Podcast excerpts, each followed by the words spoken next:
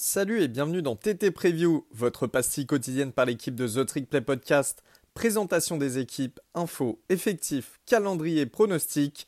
Les amis, vous saurez tout de la saison 2023. Et salut à tous, bienvenue pour un nouvel épisode de The Trick Play, épisode 100% Big Ten, Ouest et Est aujourd'hui. Évidemment, vous connaissez euh, le, le, suivi de ce genre d'épisode. Quand c'est moi qui euh, suis présent, ça veut dire que Augustin est présent. Comment vas-tu, Gus? Hola todos. J'ai jamais fait espagnol en... à l'école. Euh, ouais, et aujourd'hui, on va pas présenter New Mexico State. Non. ah, mais ah, ça aurait pu être une bonne idée, ça. Tu sais ce qu'on devrait faire? On devrait faire des previews d'équipes claques. non. Je suis En plus, j'adore ces équipes d'équipes euh, under the radar. Mais under the radar, non pas parce qu'elles peuvent gagner, mais parce que euh, personne n'en parle. Ça pourrait être intéressant. C'est pas faux. C'est pas. Bah, tu sais quoi, on, fera ça quand euh, le collège football sera une ligue. Et tu vois, avant de passer sur le football lycéen, avant que The Trick Play passe sur le football lycéen ou sur l'AFCS, on s'occupera que des équipes du Group of Five. Ça fera une bonne transition. Voilà. Et d'ailleurs, euh, si tu veux parler de langage, hein, là, euh, tu as le choix avec ces deux équipes. Alors, on a Minnesota, les Golden Gophers dans un premier temps.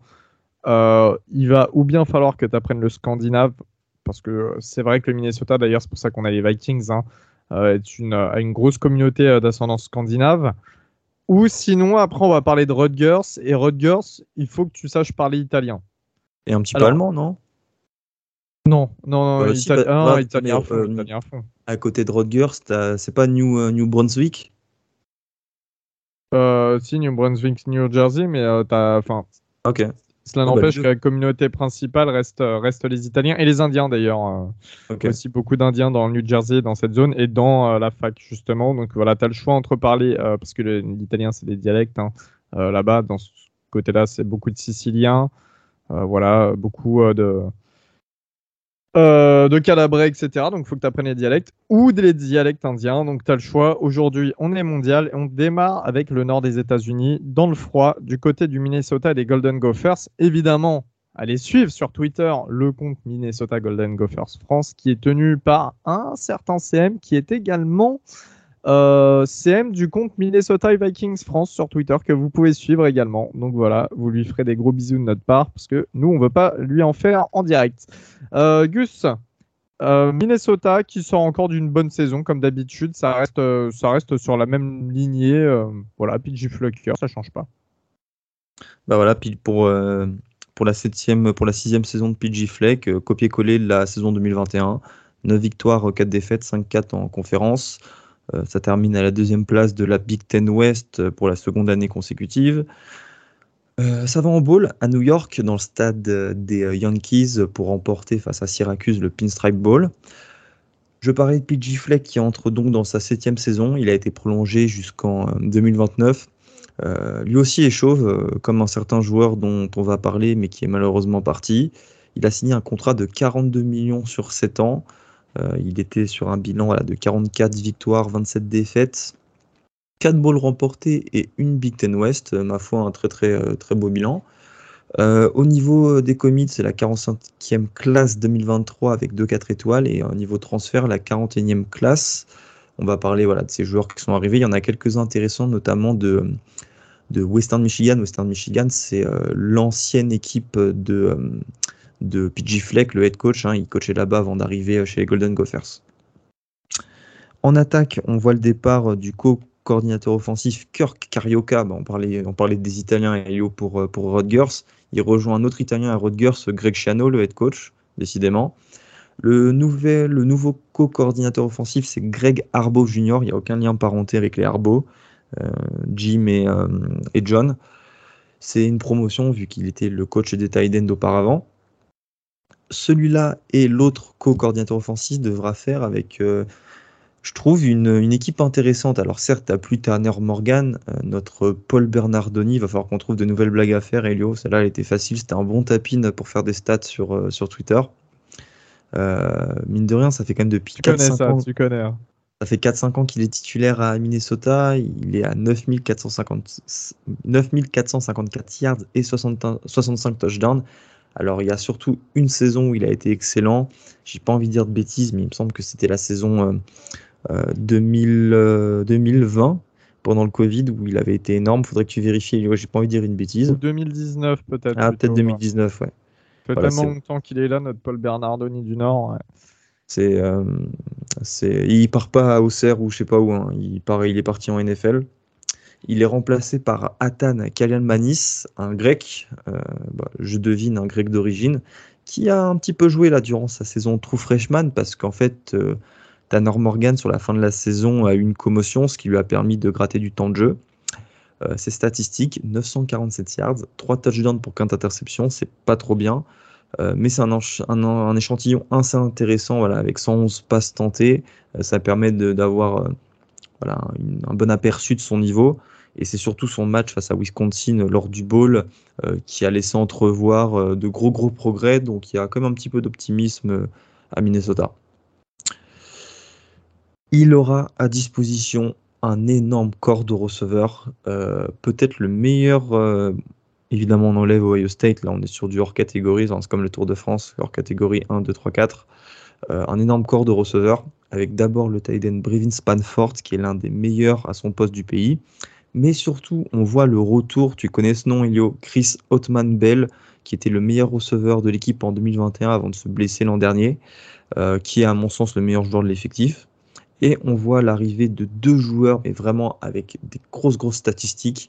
C'est Corey Crooms de Western Michigan, comme je le disais, 1766 yards, un touchdown en carrière. Et Elijah Spencer qui arrive de Charlotte à 2 milliards et 16 touchdowns en deux ans. Voilà, c'est une room stack, comme disent les ricains. Et euh, ça va faire du bien à Kyle Manis. Il aura des, euh, très bons, euh, des très bons receveurs à disposition. Sur la O-line, il faudra vite trouver une osmose, un petit peu d'harmonie pour aider Kyle Manis, parce qu'on voit le départ de tous les gardes, dont le centre John Michael Schmitz, qui est parti au deuxième tour en NFL. Je ne sais pas où il est parti d'ailleurs. Me... Là, instinctivement, je dirais New York, les Giants. Ouais, il n'est pas parti chez les Giants parce qu'en plus. Alors, je me rappelle que Guigui, dans, dans la mock draft qu'on avait faite, l'avait drafté chez eux et euh, je crois qu'il avait. Euh, il avait en effet été euh, drafté chez eux. Et oui, il a été drafté chez eux, c'est bien ce que, ce que je confirme. Donc, euh, voilà. Comme quoi. Queen Carroll, l'ancienne euh, recrue du top 150, sera à suivre. Alors, normalement, évidemment, il y a des trous à combler, mais c'est quelque chose qui marche plutôt bien à Minnesota, les lignes offensives. Hein. Ils ont fait courir Mohamed, elles ont fait courir Mohamed Ibrahim pendant des années. Et puis voilà, Schmitz, Daniel Faalele, c'est des bons joueurs je vous conseille de garder, euh, si vous suivez la draft, un œil sur le tackle Erontae RC, euh, qui lui euh, devrait rejoindre la, grande ligue d'ici un an. Chez les running backs, j'en parlais, bah, tu perds Mohamed Ibrahim, c'est un autre grand monsieur du programme avec Tanner Morgan qui a 4668 yards en carrière à la course, bah, a battu le record du programme. Donc voilà, ça, il n'est pas prêt d'être battu ce record là-bas. Heureusement, as l'arrivée d'un gros transfert, c'est le running back Sean Tyler encore une fois de Western Michigan, qui en 4 ans là-bas. Euh, ah, attends, on, va tenter un truc. Western Michigan, le nom de la ville, c'est Kalamazoo. Euh, ouais, c'est pas Central Michigan, ça plutôt? Ah, tu peux regarder, s'il te plaît, ça m'amuse. Ah, je crois que c'est Kalamazoo. Je, regarde ça et je te dis. Voilà, le Michigan, cet état bizarre. Euh, en 4 ans, c'est 3168 yards et 26 touchdowns, donc deux saisons en back-to-back à plus de 1000 yards. Il n'y a pas beaucoup de running back en college Kalamazoo, qui... en effet. Kalamazoo? Yes, bien joué. Il n'y a pas beaucoup de running back qui peuvent se targuer d'une telle performance en college football. En défense, encore un Italien, c'est le coordinateur défensif Joe Rossi, qui rentre dans sa sixième saison et qui est un des meilleurs à son poste dans la conférence. Euh, c'était la neuvième meilleure défense du pays en nombre de yards encaissés par match à 295. Maintenant, il y a quand même pas mal de départs, donc il faudra trouver des joueurs, notamment pour créer de la pression euh, sur la D-line avec le départ pour Texas de Trey Carter. Chez les linebackers, il y a deux noms. Cody Lindenberg, qui était à 71 plaquages et 4 plaquages pour perte. Et une autre arrivée, la troisième en provenance de Western Michigan, le linebacker Ryan Selich, qui euh, euh avec un G à la fin, qui euh, devrait être titulaire. Mais l'escouade la plus touchée par les départs, c'est celle des DB, avec deux départs en NFL et un transfert pour Rutgers. qui suit du coup le coordinateur offensif. Alors, il y a deux noms à retenir, c'est les deux safety, Darius Green et Tyler Nubin, qui sera la star, à mon sens, de cette secondary. Elio, je te laisse présenter le calendrier, s'il te plaît. Un calendrier, je trouve, assez, assez sympa. Ouais, bah encore une fois, là, on tombe sur une équipe qui euh, n'a pas forcément peur euh, par rapport à son niveau dans le calendrier hors conférence, et ça j'aime bien.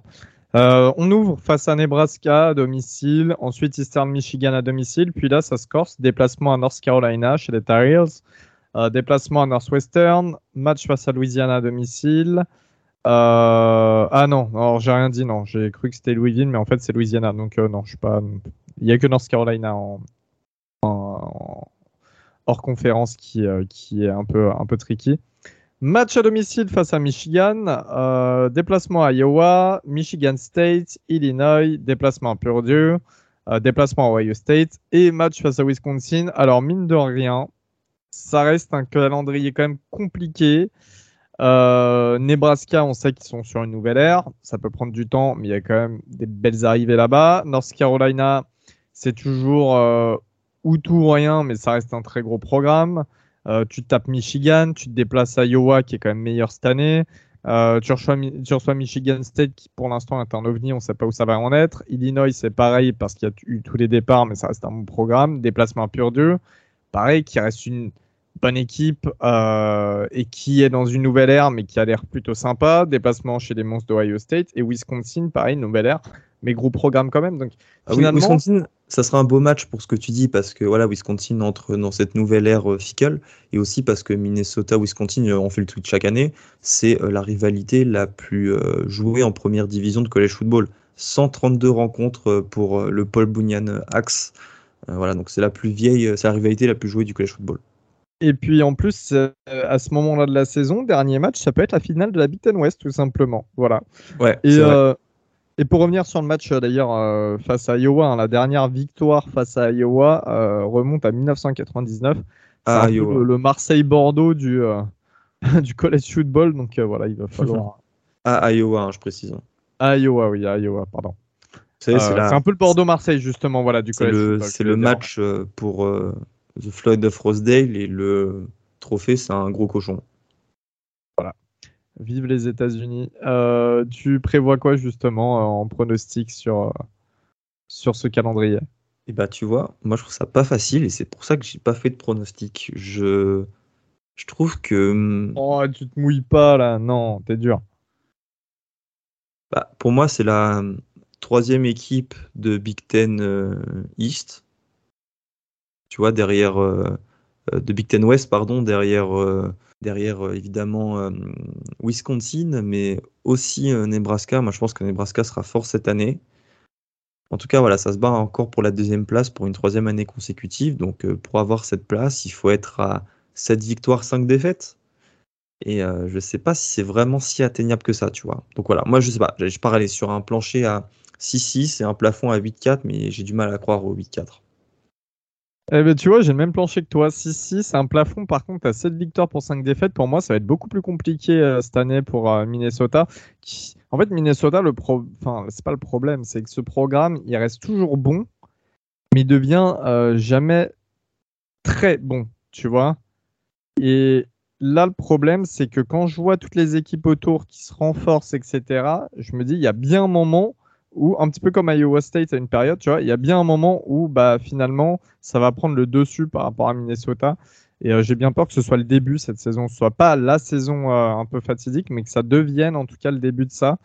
Et euh, qu'il va vite falloir se bouger, que ce soit en termes de recrutement, en termes de, beaucoup de choses, même de niveau de jeu, parce que des fois Minnesota, on voyait que ça ramait un peu. Alors j'espère que l'attaque va être un petit peu plus chaude cette année avec, euh, avec euh, Nico Polidis en, en, quarterback là, mais, euh, mais, mais voilà, il va falloir passer un step aussi pour rester. pense, aux, pense, aux jeunes, pense aux jeunes du podcast, c'est Titi Pass, leur quarterback. Ah oui, oui, oui, t'as raison, oui. oui. en effet, on a, on a plus Parce que là, attends, si, si tu veux penser au, au, au vieux du podcast, bah, comme Johan qui doit nous, nous, nous, nous écouter, faut que tu sortes un, regret, quoi. Genre euh, euh, Constantin, Constantin II. non, c'est horrible. Il était allé le voir En à cas- Athènes à l'époque. Désolé, Johan. en tout cas, big up, euh, big up aux Grecs. hein. On rigole, on rigole, mais euh, superbe, superbe culture, superbe pays. Rodgers. Superbe, et super compte public aussi. Non mais bon, allez, on redevient sérieux là. ça. Rod- Rodgers. On va dans le New Jersey cette fois-ci, euh, Augustin. Donc je te demandais, est-ce que tu parles italien ou indien? Apparemment, c'est pas le cas. Pas du tout. Euh, va falloir le faire. En tout cas, va pas falloir, euh, va pas falloir tergiverser trop longtemps parce que Rodgers, il commence à y avoir urgence. La saison 2022, c'était pas si terrible que ça. 4 victoires pour 8 défaites. Alors c'était mieux qu'avant, mais pas si terrible. Et 4 victoires pour 8 défaites et une victoire pour 8 défaites en conférence avec seulement des victoires face à Boston College, Temple, une FBS et les pauvres Indiana. Alors, je vais quand même remettre du contexte dans tout ça. Rutgers, euh, plutôt une fac académique euh, assez sympa. C'est euh, la, probablement la plus grosse fac à côté de New York. C'est, ça va, c'est plutôt, enfin, c'est dans le New Jersey, donc voilà, c'est quand même situé proche de la côte, etc. Dans niveau grosses agglomérations, c'est bien. Il y a, il y a quand même du, euh, des bons côtés euh, au niveau de Rutgers. Et surtout, tu peux un petit peu attirer euh, les bons joueurs du Nord-Est pour rester dans le coin en étant tout, tout en étant sur une grosse fac. Le truc, c'est que Rutgers est en Big Ten East. La Big Ten East, on sait, c'est une des euh, divisions les plus difficiles du college football, et notamment pour grandir et pour avoir des victoires. Donc, C'est ça. Si je peux me permettre, si je peux me permettre, en fait, c'est exactement ça. C'est que, comme tu l'as dit, euh, que ce soit la fac ou le New Jersey, qui est un terreau très très fertile en termes de recrues, c'est que euh, Rutgers quand même, part quand même d'assez loin, même si euh, Rutgers a joué le premier match de l'histoire du college football face à Princeton euh, à la fin du, euh, du 19e siècle. Ils partent d'assez loin et ils se font piller en fait toutes ces recrues, notamment en Big Ten ou euh, en sec. Donc voilà, c'est assez compliqué pour eux de remettre la main en fait sur, euh, sur un peu sur ces puits, euh, sur ce, sur ces puits de pétrole, si, euh, si je puis dire. Et voilà, c'est pour ça que, tu sais, on, les journalistes et surtout aussi Baptiste, on parle souvent euh, du potentiel de Rutgers, mais euh, on, a du mal à le voir prendre enfin pour de bon parce que, comme je l'ai dit, leurs joueurs sont, pris par d'autres grosses facs qui marchent beaucoup mieux depuis euh, 30-40 ans. Donc voilà, c'est un peu compliqué pour eux. Et, euh, euh, comme je disais, hein, il s'est situé dans un, dans un endroit où il y a un gros bassin de population et qui va bien évidemment chercher euh, dans New Jersey bah, les grosses facs de Big Ten East, euh, Penn State, Michigan, Ohio State. Voilà, c'est aussi des, adversaires au niveau du recrutement, c'est assez compliqué. En tout cas, Greg Schiano est là pour sa 15e saison au poste de Rutgers. Alors on sait, il avait eu, euh, euh, il avait eu entre temps, il avait été euh, coach de, Tampa Bay des Buccaneers. Il avait fait autre chose, mais il était revenu euh, il y a peut-être trois ans maintenant, ou en tout cas, il est, ouais, je crois qu'il y a trois ans qu'il est revenu à Rutgers. Euh, ça reste un très bon head coach qui est assez connu. Alors, Schiano, il traîne quand même des histoires. euh, c'est un coach avec beaucoup d'expérience, qui a évolué dans pas mal d'endroits, qui a toujours gardé euh, ce rapport avec Rutgers, qui vient du New Jersey lui aussi, il a grandi là-bas. Euh, il a démarré sa carrière dans le New Jersey.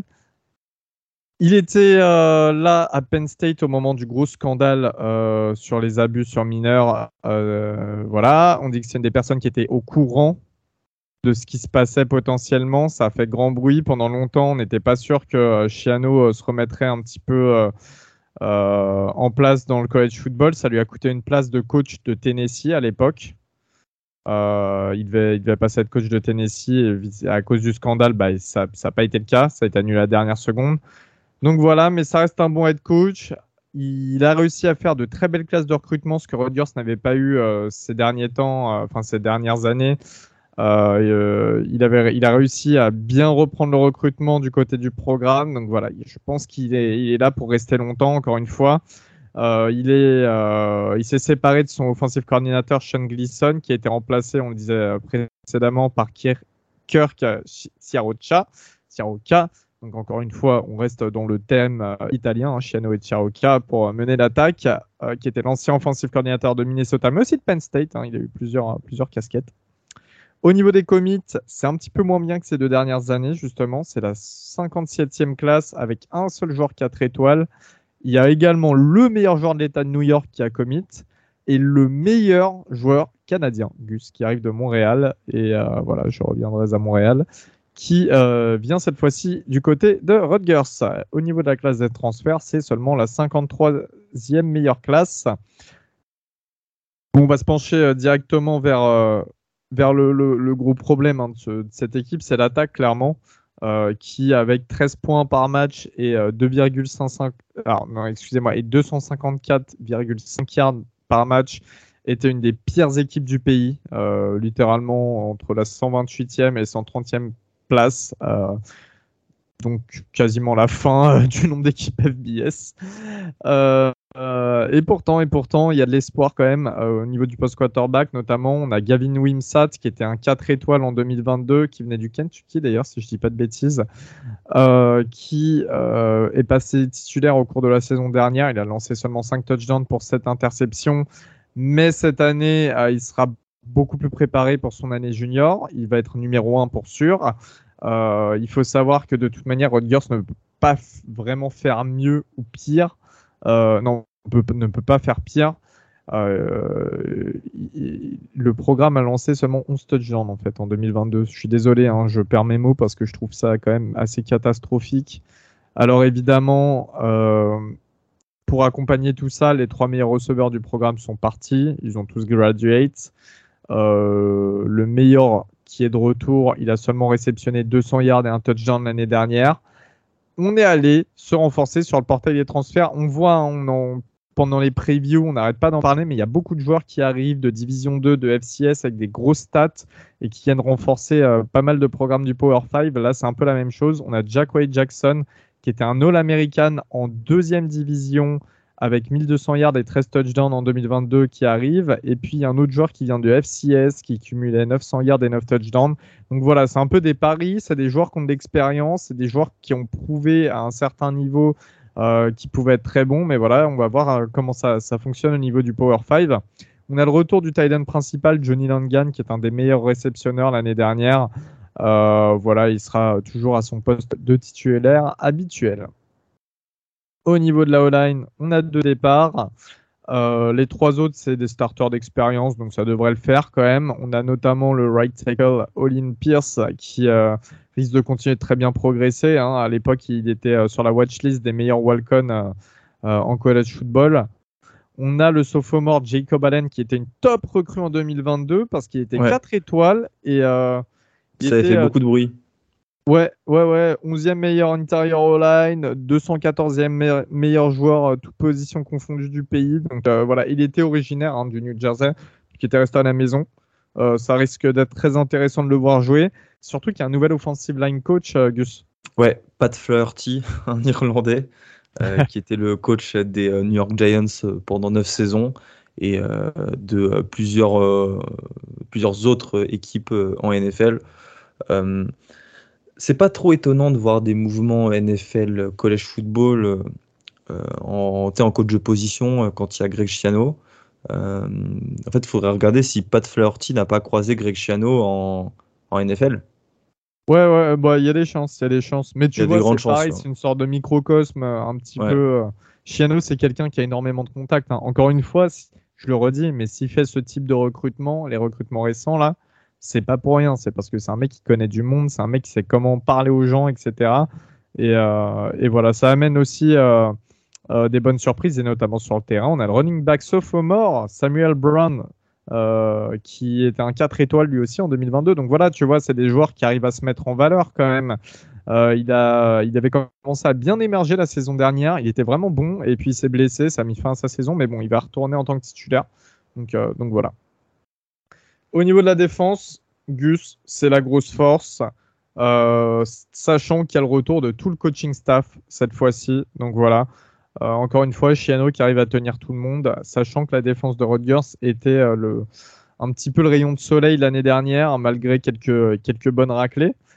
au niveau de la D-line, on a le retour du duo Aaron Lewis et Wesley Bailey qui cumulent 37 plaquages, 5 sacs et 2 passes, passes défendues.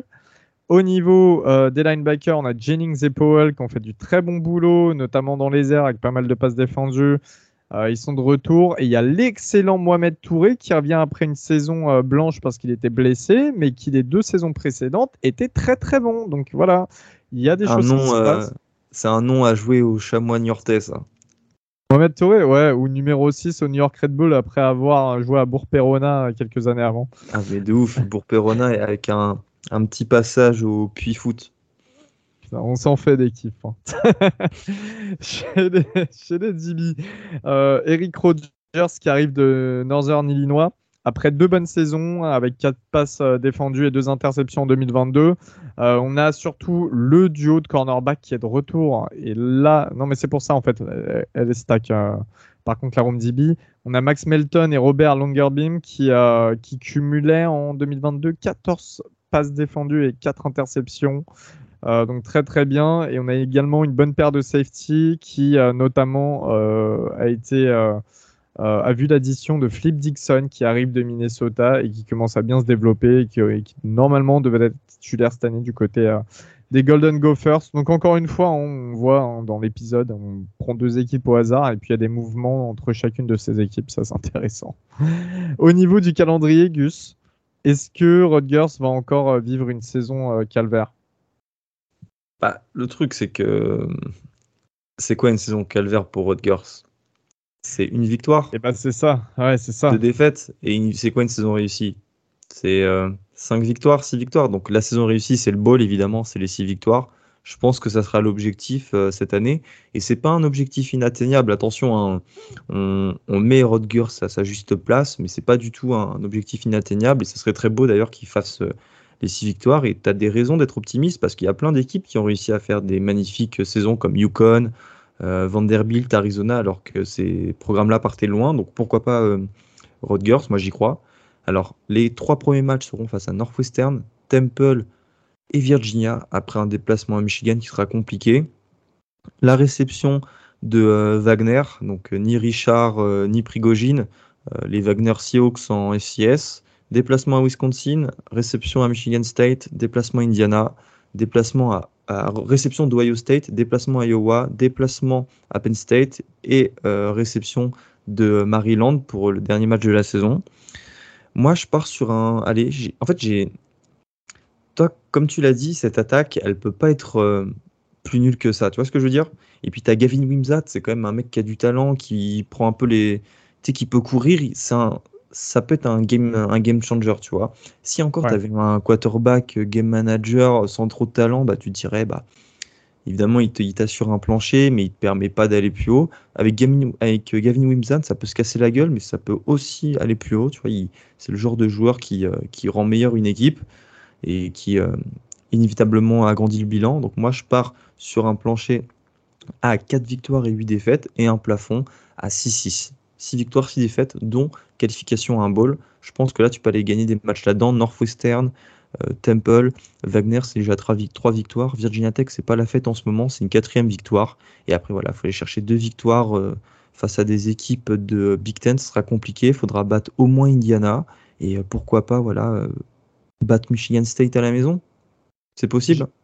J'aime bien euh, l'idée que tu as de, Wimsat, euh, sachant que l'année dernière, il est arrivé un petit peu comme un pompier hein, pour remplacer en catastrophe. Euh, Il n'était pas titulaire assuré, même quand il remplaçait Evan Simon, tout ça.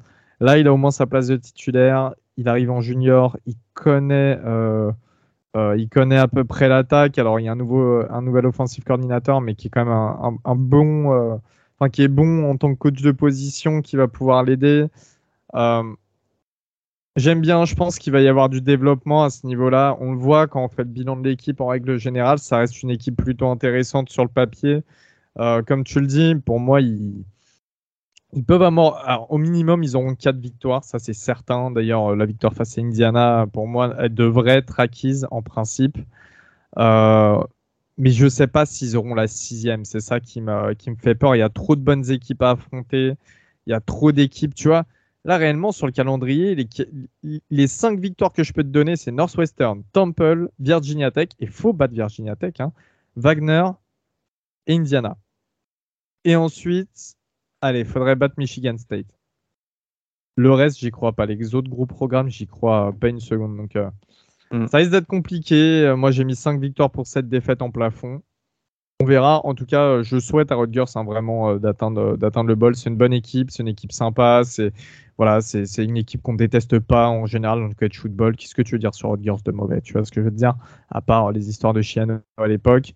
Mais bon, on ne prend pas ça sur le programme. Donc, voilà, on espère un ball et ça serait une belle concrétisation euh, après euh, tous ces mouvements, toutes ces classes de recrutement et euh, aussi pour les joueurs parce qu'il y a beaucoup de joueurs qui auraient pu partir ailleurs et qui sont restés. Donc voilà.